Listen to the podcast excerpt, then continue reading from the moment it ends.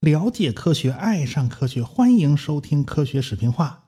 上文书讲到啊，英国海军的一名中尉乘快船返回英国本土，海军舰队在特拉法尔加打了个大胜仗啊。那特拉法尔加在哪儿啊？特拉法尔加就在西班牙的最南端。你看他在直布罗陀海峡里边，哎，对面没有几步就是北非了。回航英国本土呢，就得绕过西班牙、葡萄牙，路过法国的布列塔尼半岛，然后到达英国本土最西南的那个角落，那个地方就是康沃尔郡。这个军官就是从康沃尔郡的法尔茅斯登陆的。这地方离开伦敦有好几百里地呀，所以这个军官登了岸以后，他不敢停歇啊，一路上打马狂奔去伦敦报捷，一直到十一月六号凌晨，他才跑到海军部。哎，见过海军大臣，他就报告：我们取得了一次伟大的胜利，但是却丧失了纳尔逊勋爵。这是大英帝国海军呢，在十九世纪最关键的一仗。从此，大英帝国将统治世界的海洋一百多年呢。那这是怎么回事呢？呃，那就说来话长了。当时呢，各国联合起来对付拿破仑啊，英国当然是非常积极的一个。大英帝国采取的那个策略呀，就是欧洲搅屎棍，人家玩的是打地鼠模式啊。这个欧洲大陆谁最强呢？他就联合其他国家，把这个最强的打下去。拿破仑最强啊！哎，那好了，那就先打他了。拿破仑也明白呀，这个英国就是一搅屎棍呐。他想的是啊，我先把英国一棍子打晕了，然后再回过身来收拾背后的什么德国人呐、什么俄国人呐、奥地利人呐。哎，他就是这么想的。他调集五十万大军呢，就在多佛尔海峡边上驻扎。哎，天天的加紧训练啊！咱要登陆英国，他摆出一副要登陆英国的架势。拿破仑知道英国海军厉害啊，你厉害也没有关系，你反正就那几里地，我冲过去就完了嘛。所以拿破仑拨款啊，花了好几千万法郎打造战船，啊，准备要登陆英国呀。啊，打不赢没关系呀，只要大队人马从那海峡里边呼啦呼啦全冲过去，上了岸，哎，上了岸就是我的天下喽。反正咱们折腾一顿，不管打赢打输啊，反正这个英国是一定是被打懵了啊！很长时间内他就不敢插手欧洲大陆的事务啊。假如啊这个海军实在是不行，打不过英国人，咱冲不过去，那也没关系啊。那我们就改变计划，咱就不打英国了。那么咱们这招呢，就变成声东击西了啊！我们明明在海峡这边闹腾的挺欢，然后背后的。什么德国呀，什么俄国呀，什么奥地利呀，他们就放松警惕了。回头我把这支部队往那边一调，他们肯定想不到嘛，他咱们就可以打他们一个措手不及。法国最大的军港呢是在土伦，是在地中海里边，不是面对大西洋的那一面，所以拿破仑就任命维尔纳夫担任舰队司令。这个维尔纳夫当年跟着拿破仑远征埃及啊，他那是亲眼看着。纳尔逊带着皇家海军打的法国舰队全军覆没的，所以这个维尔纳夫这个心理阴影面积那是相当的大呀。法国舰队有那么几艘船是漏网之鱼，这维尔纳夫就是那漏网之鱼之一啊。所以这维尔纳夫瞅见这纳尔逊呢，他就肝颤呢。维尔纳夫呢，你说呃，平心而论，当个参谋军官是不错的，但是担任决策者就显得优柔寡断。拿破仑给他的命令啊，是去加勒比海一带袭击英国的海外殖民地啊。这个维尔纳夫他也不明白，你为什么要我这么做呢？你有什么战略意图呢？你也没跟我说清楚。实际上啊，这个拿破仑想玩个调虎离山。加勒比海的巴巴多斯啊，是英国非常重要的一个财源。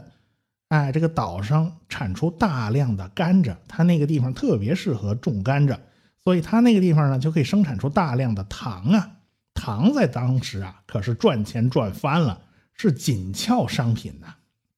你打了巴巴多斯，那就可以调动英国军舰去美洲哎，哎，咱玩上什么围魏救赵是吧？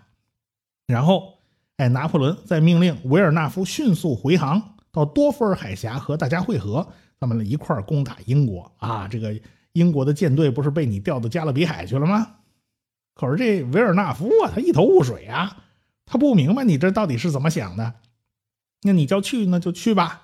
所以他就从土伦港出发，要去加勒比海一带。可是呢，你从土伦港出去，你就先必须过纳尔逊这一关呐。这纳尔逊就在外边堵着你呢，就在地中海里看着呀。那这个，呃，怎么办呢？就找个机会啊。这个纳尔逊去了意大利的萨丁岛，这维尔纳夫哎就觉得这是个好机会，他赶快就跑了。这纳尔逊他也是啊，看来他当守门员是不行啊，他当前锋还是不错的。他好几次都让人家从眼皮底下溜了，上次让拿破仑溜了啊，这回让维尔纳夫溜了啊，反正。纳尔逊他有个坏毛病啊，他就是发现法国人溜了以后，他总是气急败坏的去埃及，啊，他总是认为人家会去埃及，他发现啊维尔纳夫的舰队不见了，哎呀不好，他就去了埃及，他火急火燎的到了埃及，发现人家压根就没来，人家又不是奔这儿来的，对吧？他情报不准确，后来他才得到情报说维尔纳夫要去加勒比。这个时候呢，那法国人早就在西班牙的加的斯港和西班牙舰队汇合完毕。哎，这两支舰队一块儿去了加勒比海。那没办法呀，这个纳尔逊里外里已经错走了很多路了嘛，他已经落后好远了嘛，那就只好在后边紧追不舍呀。但是你这已经差了一个月的航程了，所以说维尔纳夫他他他巧不巧，他第一步干的还真不错。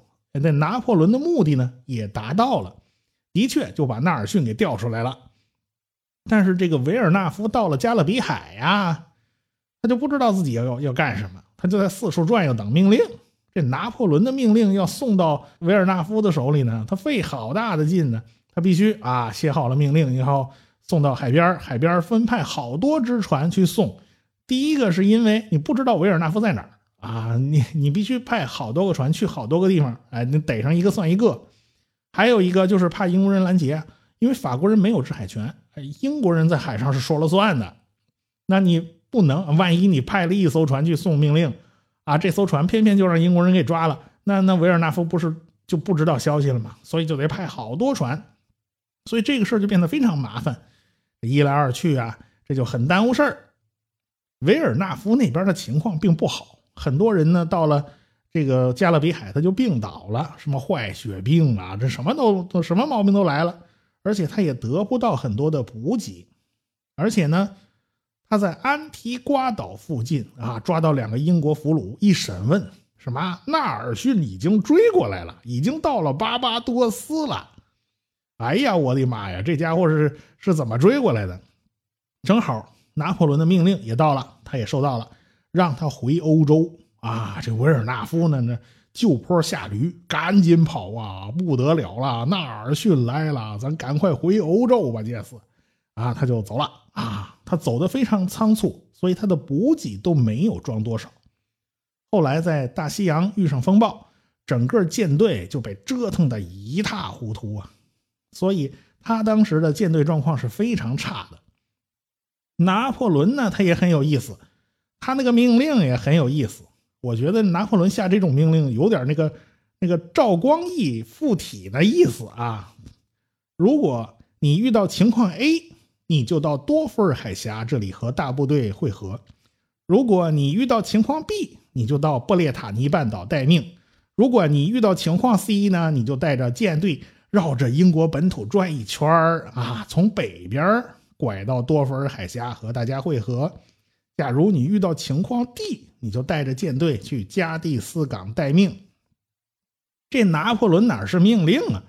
这是菜单点菜，这是啊！这个维尔纳夫也晕了。哎呀，你给我列了一这一大圈 A B C D，我我偏巧哪个情况我都不是啊，我是那 F 啊！你你我没你没得选吗？再说皇帝陛下怎么给了这么多意见呢？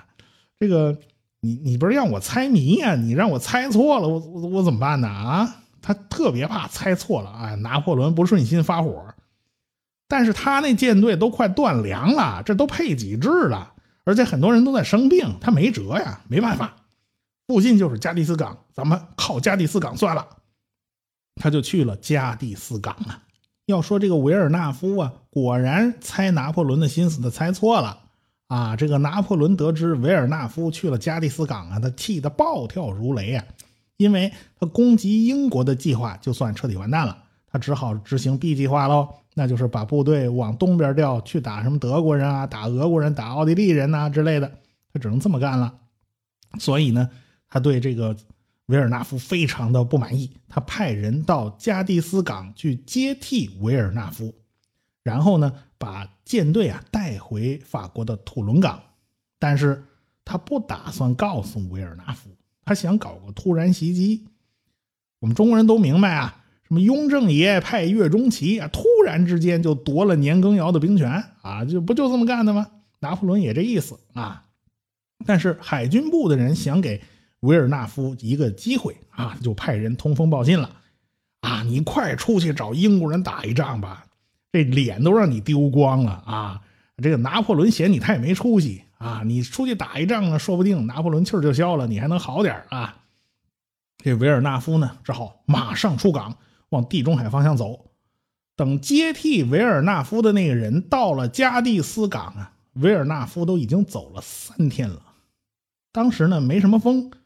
这船走的也很慢，结果就在加的斯港附近的特拉法尔加海角，这个维尔纳夫的舰队啊，被纳尔逊给追上了。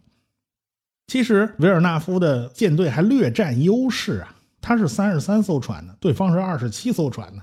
但是法国和西班牙的联合舰队，他士兵啊，他不如英国人训练有素。而且他那儿呢，前几天都没吃饱肚子，他那士气低落呀。外加维尔纳夫看见这纳尔逊，他就肝颤，他有心理阴影，所以他根本就打不过英国人。纳尔逊昨天晚上就把所有舰长叫到了自己的旗舰“胜利号”上开作战会议，详细制定了对法国舰队的打法，而且他给了每艘船足够的自由发挥的权利。哎，到时候临机决断全看你们自己了。哎，这些计划计划的都非常周密啊！但是真到了第二天，跟法国和西班牙联合舰队打起来的时候，什么计划全顾不上了。这在瞬息万变的战场上，那是很常见的事儿啊！计划赶不上变化，哪能像这拿破仑一样，你没事开 A B C D，那怎么行啊？英国人分两个分队，就像两把刀一样，把法国人的一字长蛇阵给切成好几段儿。纳尔逊发出了一条简单的命令。英格兰希望大家恪尽职守。英国皇家海军就像虎入羊群一样，就扑向了法国舰队。法国和西班牙人呢，也急眼了呀！哎呀，也拼了命了。英国人也吓一跳。哎呀，你看法国人火力真猛啊！那当然了，人家知道你过来了，你不拼命他就完蛋了嘛。英国和法国的军舰是没有代差的，大家都是风帆战舰。吨位也很相仿，但是英国那个炮啊，发射速度快，一发一发要比法国人打得快得多啊！这炮手水平也非常高，打得非常准。法国和西班牙人的水平就差很多呀，那怎么打都打不中。所以英国船迅速就冲过来了。那离近了以后就是一场混战，而且这几天风力都很小。敌舰接近了以后啊，你说我掉头跑，你掉头跑你都跑不掉。双方就在近距离上开炮，一时间呢，那个木屑横飞呀，到处都在着火。打了几个钟头，基本上大局已定。法国人还在做最后挣扎。纳尔逊的旗舰“胜利号”在追击法国最小的一条军舰，叫“敬畏号”。你别看这条船小啊，但是人家大的英勇顽强。人家冲过来，贴着“胜利号”连续开炮，人家轰了十五分钟。最后搞不定，不得不靠古老的这种接舷战来解决问题啊！人家扔了无数的锚钩过来啊，把这船互相给捆在一起，然后一帮人爬着就过来了啊！那那那就拼吧！纳尔逊在甲板上就被敬畏号桅杆上的狙击手击中，子弹直接贯穿胸腔，打碎了脊椎骨，然后他就倒下去了。倒下去还想爬起来，结果又倒下去。然后就被人抬进了船舱。舰队呢就在副手科林伍德的带领下，几乎全歼了法国、西班牙联合舰队。最后，连司令维尔纳夫都被俘虏了。英国人是大获全胜啊！纳尔逊躺在自己的船舱里，他呢也知道自己的生命已经快要走到终点了。但是他比较幸运的一点是他听到了最终的好消息。他早就知道自己必定会迎来这样的结局。他在以前的战争里呢，已经失去了一只手和一只眼，都是靠着他的医生贝蒂医生。那种医术高超啊，能够起死回生，把他从死亡线上拉回来的。但是，纳尔逊也很清楚，幸运不会总是眷顾他。这一回呢，贝利医生也无能为力了。最后，纳尔逊让人剪下了自己的一绺头发和订婚戒指，一起呢就带给他的未婚妻。他留下的最后一句话是：“感谢上帝，我已经尽了自己的责任。”然后就永远的闭上了双眼。胜利号上所有的火炮进行了一次齐射，以缅怀这位英国最伟大的海军将领。这场海战呢，英国四百五十人阵亡，一千两百人受伤；法国和西班牙这边呢是四千七百人死亡，三千人受伤。法国和西班牙的联合舰队三十三艘战列舰。十二艘被俘，七艘完全丧失战斗力，一艘正在那儿烧呢。还有九艘逃往加的斯港，四艘逃往直布罗陀。到了晚上，来了一场大风暴，受伤的那些船只全都沉掉了。但是英国一艘船都没有沉，英国人完胜，而且是以少胜多呀。等纳尔逊的死讯传回英国呀。海军大臣是半晌无言呐，悲痛甚至压倒了胜利的喜悦。国王乔治三世甚至是黯然垂泪啊。他说呀：“我们不知道，我们应该是哀悼呢，还是应该高兴呢？国家取得了英格兰海军历史上最辉煌、最果断的胜利，但他已经得不偿失了。”普通的民众呢，纷纷写诗赞颂纳尔逊。那英文版的，什么拉丁文版的啊，各种文字都有啊，成千上万的书信就往报馆寄，那报馆都受不了了。用现在的话说，那就刷屏刷爆了啊。最后这些诗呢，还编辑成一本书出版了。可见当时的人对纳尔逊已经崇拜到了什么地步啊？按照英国海军的传统呢，所有的尸体都是应该裹上白布，然后扔进大海。但是。纳尔逊那是大英雄啊，那是要带回去国葬的，都不能这么处理啊。所以纳尔逊的遗体并没有按照海军的传统抛进大海。那该如何保存纳尔逊的遗体呢？啊，这时间不能长啊。所以他的医生贝蒂呢，就把遗体泡在了酒桶里，带到了直布罗陀。这个贝蒂医生啊，他是爱尔兰人，他呢是医术高超啊。要知道啊。在舰队里当随船医生，那是经常是要动手术截肢的啊！他因为都是战伤，他不是一般的头疼脑热。那个时代呀，那动手术简直是一个非常疯狂野蛮的行动啊！你要知道，达尔文他们家两代都是行医的，而且都是名医，人家家里人也希望那达尔文那子承父业，可这达尔文他就干不了这行啊！他进了手术室，他就头晕，他就晕过去了。为什么呢？手术室里头。血腥味扑鼻呀！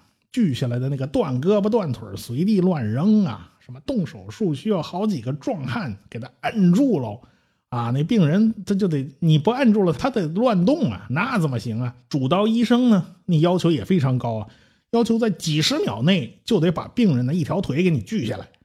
他不快不行啊！没有麻药，那时间长了，病人根本就撑不住啊！可见那年头动个手术是很恐怖的事儿。病人喊的那种撕心裂肺呀，那种哀嚎啊，还有那地板上血在到处流淌啊，那那那环境真是没法说。所以那年头啊，手术室基本上跟屠宰场那就没啥区别。要不说贝蒂医生为什么水平高呢？就拿特拉法尔加海战来讲，他治疗的一百零二名伤员中，有九十六名幸存下来了，其中。有十一个人是截肢的，这截肢的人之中活了九个，他的成活率非常高啊。根据一八一六年的统计，以一八一六年的手术水平，手术死亡率是百分之三十三，这还是比较好的情况。坏一点的那就到百分之四十六了，几几乎要死掉一半。你可见贝蒂医生他在一八零五年，他就他那个水平啊，就远远超过了这个平均水平。所以他是一个出色的医生，所以他对医学上的造诣是非常深的。他出的主意啊，这个把纳尔逊的尸体泡在酒桶里，带到直布罗陀。从那个时代来讲，用酒精来防腐呢，不是新鲜事儿啊，那是常识。我们今天都觉得这个很新鲜啊，这个泡标本不都是用福尔马林吗？啊，当然也有用酒精的。但是你要让它的外观得到个保比较好的保持呢，最好是用福尔马林啊。但是那年头它没这玩意儿嘛，对不对？后来呢，就流行各种各样的传说啊，说是纳尔逊泡到兰姆酒的酒桶里了啊，然后船上的那个水手啊就在酒桶上打了个洞，然后伸管子进去偷喝里边的酒。什么意思呢？就说白了就是。借点纳尔逊将军的精气神啊，这个大补。我总想起那国内那个那个药酒里泡着条蛇之类的，但是我没想到英国人口味这么重啊，比这还厉害。所以后来兰姆酒就有了个外号，叫做纳尔逊之血。但是后来贝蒂医生专门写了本书来反驳这种观点，为什么呢？因为他用的是白兰地，他不是用的兰姆酒，他觉得白兰地更好啊，防腐效果应该是更好的。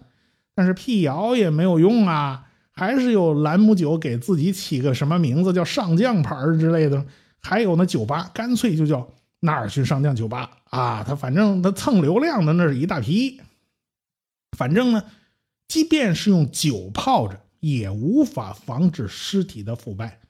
腐败产生的气体啊，甚至冲开了那个酒桶的塞子，把看守酒桶的人呢，那他吓得魂不附体。他以为纳尔逊要诈尸，后来才发现，哦，这是腐败气体啊，这腐败产生的气体导致的，大家虚惊一场。所以好不容易到了直布罗陀，咱就不能不能再用酒桶了，赶紧换成了一个铅制的棺材啊，但是还得往里头灌了上等的白兰地，还有樟脑，还有墨药来防腐。等胜利号桅杆修好了，那就可以一起回英国了。到了英国本土啊，当然是非常隆重的国葬啊。先是在铅棺材的外边套了一口木棺材，这口木棺材那是在当年啊打沉的那个拿破仑的旗舰东方号的桅杆用那个木料来做的啊。贝蒂医生趁这机会就把纳尔逊的内脏给取出来了。因为内脏太容易腐败，所以把内脏取掉就有利于防腐。还有呢，就把那颗要了纳尔逊性命的子弹也取出来了。这个尸体呀，已经保存了快八十天了，就快撑不下去了啊！最后你葬礼还有什么什么瞻仰遗容，那那就不不行了啊！你瞻仰遗容，这会把公众都吓到的，这这这不行，不能瞻仰遗容啊，只能看看棺材就得了。所以先是。停灵停在海军学院的彩绘厅，停灵三天，供普通民众悼念。然后沿着泰晤士河运到海军部停灵一个晚上。第二天，有三十二位海军将领和一百位海军上校，带着一万官兵护送灵柩去圣保罗大教堂举行葬礼。最后就安葬在了大穹顶的正下方。哎，你看这位置，你就知道他获得了多高的荣誉啊！即便到现在啊，英国人还认为他是最伟大的人之一啊。二零零二年，BBC 举行了一个名为“最伟大的一百名英国人”的调查，结果纳尔逊排列在第九位。国海军在那一百年里啊，都是世界最强大的，因为英国是个岛国，要是没有海上贸易啊，那根本就撑不住啊。拿破仑就妄图封锁英国啊，这倒霉的是他自己。恰好呢，前一天这拿破仑刚打了一个乌尔姆大捷啊，拿破仑正高兴呢。哎，这乌尔姆就是后来爱因斯坦的出生地啊。紧接着呢，就传来消息说特拉法尔加战败了啊，这拿破仑就当然很不爽嘛。我海里你就打不过英国嘛，你又怎么办呢？没办法，那就只好在陆地上打几个胜仗压压惊嘛。呃，果然后边的奥斯特里茨会战成了拿破仑战略战术思想的光辉典范。在后边的六年里啊，在地上没人打得过他。尽管拿破仑一沾水就不行了，但是他对纳尔逊的评价是非常高的。他认为在法国海军的船上都应该挂上纳尔逊的像。你好好向人家学习学习啊！这纳尔逊呢，就赢得了他对手的尊敬。那么那个被俘的维尔纳夫呢？他被英国人抓回去了，但是允许他参加了纳尔逊的葬礼。啊，过了半年多，就允许他回国啊。这回国以后呢，啥都没了，就在小旅馆里住着呀。他还是希望啊，继续能够为军队服务，但是根本没人理他。过了不久呢。他就被发现死在了小旅馆自己的房间里，左胸中了五刀，心脏中了一刀。警察判定啊，这是自杀呀！哎，自杀，这是这谁这么大本事啊？啊，这个啊，往自己致命的地方连捅六刀，这还是自杀？想必呢，这是拿破仑派人把他给暗杀了。大家心里呢也都明白，拿破仑呢恨死这家伙了，这家伙太丢脸了。人之死呢，有重于泰山，有轻于鸿毛。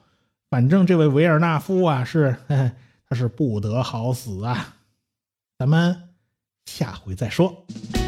我是刘敬正，我是汪杰，我是吴英明，我是王木头，我是旭东，我是卓老板，我们是科学声音。